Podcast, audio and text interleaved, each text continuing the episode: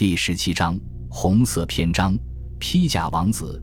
一九一四年六月二十八日，皇储弗兰茨·斐迪南冯·哈布斯堡前往萨拉热窝出席周年庆典。十四年前的这一天，皇帝陛下准许他迎娶意中人索菲·霍泰克。索菲曾是弗兰茨·斐迪南前未婚妻的宫廷侍女，由于皇储与宫女地位悬殊。皇储不得不宣布放弃其后裔的皇位继承权，这桩婚姻对索菲来说也相当尴尬。尽管她身为皇位继承人的配偶，但她的身份比所有大公和女大公都要低，甚至比未成年的孩子还要低。她在进入霍夫堡皇宫各处厅堂时，必须跟在小男孩和小女孩身后。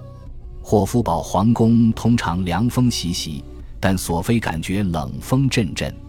在维也纳举行国务活动期间，她与丈夫不得不分别乘坐不同的汽车。在萨拉热窝，在哈布斯堡王朝新近兼并的波斯尼亚省，这些繁文缛节可以有所放宽。弗兰茨·斐迪南把索菲带在身边，观看军事演习。在巴尔干的土地上，弗兰茨·斐迪南可以表明自己为妻子感到自豪。那天，两人一起乘坐敞篷车。在萨拉热窝，塞尔维亚民族主义者也有他们想要纪念的日子。五百二十五年前，奥斯曼帝国军队在科索沃战场击败了巴尔干联军。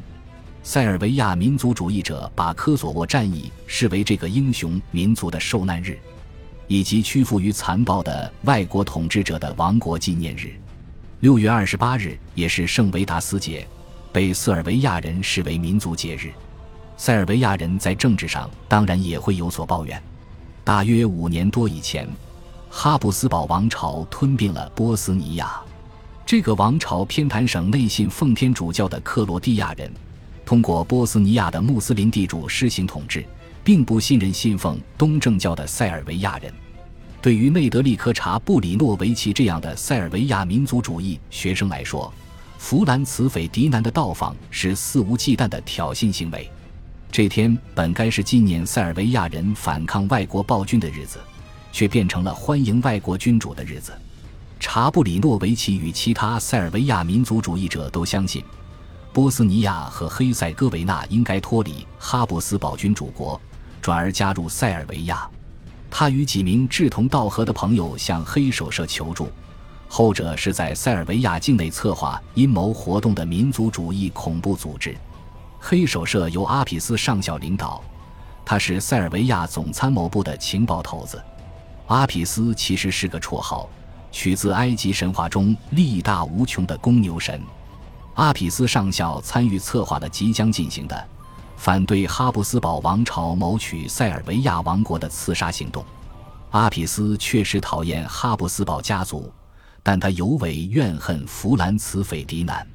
他把皇储视为血气方刚的未来统帅，将会指挥哈布斯堡军队。他还认为弗兰茨·斐迪南想要吞并塞尔维亚，创建奥地利匈牙利南斯拉夫君主国。当民族主义学生带着刺杀弗兰茨·斐迪南的计划找上门来时，他自然乐意提供协助。黑手社提供了枪械和炸弹。一九一四年六月二十八日。查布里诺维奇怀揣炸弹前来。当弗兰茨·斐迪南和索菲坐在敞篷车内，沿着码头缓缓前进时，查布里诺维奇向这对夫妇乘坐的汽车扔出炸弹。司机看见不明物体飞来，赶紧加速通过。炸弹碰到车顶，却被反弹回来。炸弹当场爆炸，炸伤了随行车辆上的军官和街道两旁的群众。炸弹的碎片擦伤了索菲，索菲受伤流血。二十世纪早期是政治恐怖主义的年代，政治暗杀可谓家常便饭。此前四年间就发生了五次针对哈布斯堡家族的刺杀行动。母亲出身于哈布斯堡家族的西班牙国王阿方索就亲身经历过五次政治暗杀，其中一次还是在他的婚礼上。西班牙恐怖活动如此盛行。就连国王也要学会如何应对袭击。在一次马球练习中，阿方索策马踩他一个准备动手的刺客。然而，这还是一个帝王故作勇敢而非愈加防范的年代。弗兰茨·斐迪南的反应也不出所料，他命令司机继续前进，根本就没有应急预案。他与索菲按照原定计划，继续沿着码头前往市政厅，他将在那里发表演讲。然后，他决定去看望被炸弹炸伤的军官。从市政厅出发，他的座驾应该另选路线前往医院。以便避开码头，可他偏要原路返回。在一处路口，他的司机迷路了，汽车停了下来，开始倒车。第二名塞尔维亚学生加夫里洛·普林西普从人群中冲出，他携带手枪前来。普林西普直接站在汽车前方，近距离向索菲和弗兰茨·斐迪南射击。夫妻二人都受了致命伤，但首先都想到对方的安危。索菲问弗兰茨·斐迪南伤势如何，弗兰茨·斐迪南恳求索菲，为了孩子，他必须活下去。一颗子弹射穿索菲的紧身胸衣，直穿索菲的腹腔；另一颗子弹穿透弗兰茨·斐迪南的颈静脉，他的身体慢慢向前倾倒，血流如注。他的帽子从头上跌落，绿色的羽毛跟红色的血迹在车厢地板上粘连不清。他最后一句话是：“不要紧。”负责查验尸体的法医从他脖子上摘下七个用黄金和白金打造的护身符，这些护身符都未能为他挡开厄运。他左臂上方还有个色彩斑斓的中国龙纹身。那天是星期天，也是维也纳社交季节的最后一天。在普拉特公园，交响乐团正在演奏，四轮马车正在巡游。朋友之间正在交谈，皇储之死未必意味着世界末日。弗兰茨·斐迪南性格善变，情绪激动，不得人心。以前也有许多大公壮烈惨死，但王朝和王国安然无恙。弗兰茨·约瑟夫皇帝还很健康，至少所有维也纳市民都认为如此。皇帝最为年长的侄孙，深得人心的卡尔大公顺理成章地成为皇储。卡尔是声名狼藉的奥托·弗兰茨的儿子。奥托·弗兰茨死于梅毒，真是死得其所。然而，卡尔是个英俊潇洒、善解人意的男子汉，他的妻子则是充满活力、漂亮迷人的齐塔，已为他生育了好几个健康的孩子。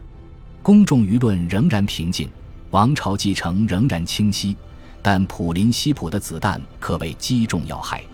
普林西普以及其他恐怖分子的目的是挑起哈布斯堡王朝的过激反应。无论何时何地，恐怖分子都希望四两拨千斤，引诱大国采取罔顾自身利益的行动。他们希望哈布斯堡王朝在波斯尼亚强力镇压，预期镇压行动会让当地的塞尔维亚人支持他们的民族主义事业。他们的挑衅远比想象中更为成功。弗兰茨·斐迪南实际上是巴尔干战争的反对者，此时已被除掉。多年以来，哈布斯堡总参谋部都在谋划对塞尔维亚发动先发制人的战争，此时也找到了关键理由。与此同时，哈布斯堡王朝的德国盟友早就在培育针对英法这两个殖民大国的不满情绪，期待在欧洲爆发全面战争，让德国赢得日光下的地盘。危机提供了机会。七月二十三日，哈布斯堡君主国对塞尔维亚发出最后通牒。塞尔维亚的答复模棱两可。维也纳于五天后宣战。次日早晨，哈布斯堡海军开始炮轰塞尔维亚首都贝尔格莱德，然后局面开始失控。在法国的鼓励下，俄国动员军队以保卫塞尔维亚。德国要求俄国停止备战。俄国拒绝，德国于八月一日对俄国宣战，这让法德两国必有一战。法俄两国是盟友，两面包围德国。德国的战争计划要求迅速击败法国，避免两线作战。入侵法国的必经之路是中立国比利时。德国破坏比利时中立，导致英国于八月四日卷入战争。数周之内。一桩谋杀案引发巴尔干地区战争，数日之内，地区战争变成争夺大陆霸权的欧洲战争。第一次世界大战并非哈布斯堡的将军们能够预见的冲突，他们设想速战速决，从而把握战争的政治后果。他们以为能够在数日之内迫使塞尔维亚屈服，然而，哈布斯堡军队的进攻行动惨遭失败。塞尔维亚军队经历过两次巴尔干战争的试炼，由经验老道的将军指挥，建立起坚不可摧的防线，并于八月十九日的采尔山战役中击败哈布斯堡军队。在袭击南方小国塞尔维亚后，哈布斯堡君主国才发现自己不得不与俄国交战，后者是位于其东北方的庞大帝国。哈布斯堡军队在铁路线上乱作一团。有些部队从塞尔维亚战线开往俄国战线，有些部队从俄国战线开往塞尔维亚战线。更何况，俄国早已全盘掌握哈布斯堡军队的动员日程和战争计划，这些都是卖国贼雷德尔上校的功劳。他曾靠出卖情报换取金钱来包养男宠。哈布斯堡君主国的宣战目的是击败塞尔维亚，但局势已非哈布斯堡君主国所能掌控。在哈布斯堡君主国的某种想象中，南线和东线存在解决民族问题的好办法。击败塞尔维亚将会允许哈布斯堡君主国向南扩张，拥抱巴尔干半岛的南部斯拉夫人，允许他们实现民族统一，但必须在哈布斯堡王朝统治下战胜俄国。将会允许哈布斯堡君主国向东北扩张，从而解决乌克兰问题和波兰问题。如果哈布斯堡王朝能够从俄国得到充足的土地，新的波兰王家行省和乌克兰王家行省将能够满足波兰和乌克兰的民族诉求。波兰和乌克兰在哈布斯堡君主国内部的冲突将会通过击败俄国而得到解决。因此，奥地利首相同时对波兰人和乌克兰人做出相似保证。感谢您的收听。喜欢别忘了订阅加关注，主页有更多精彩内容。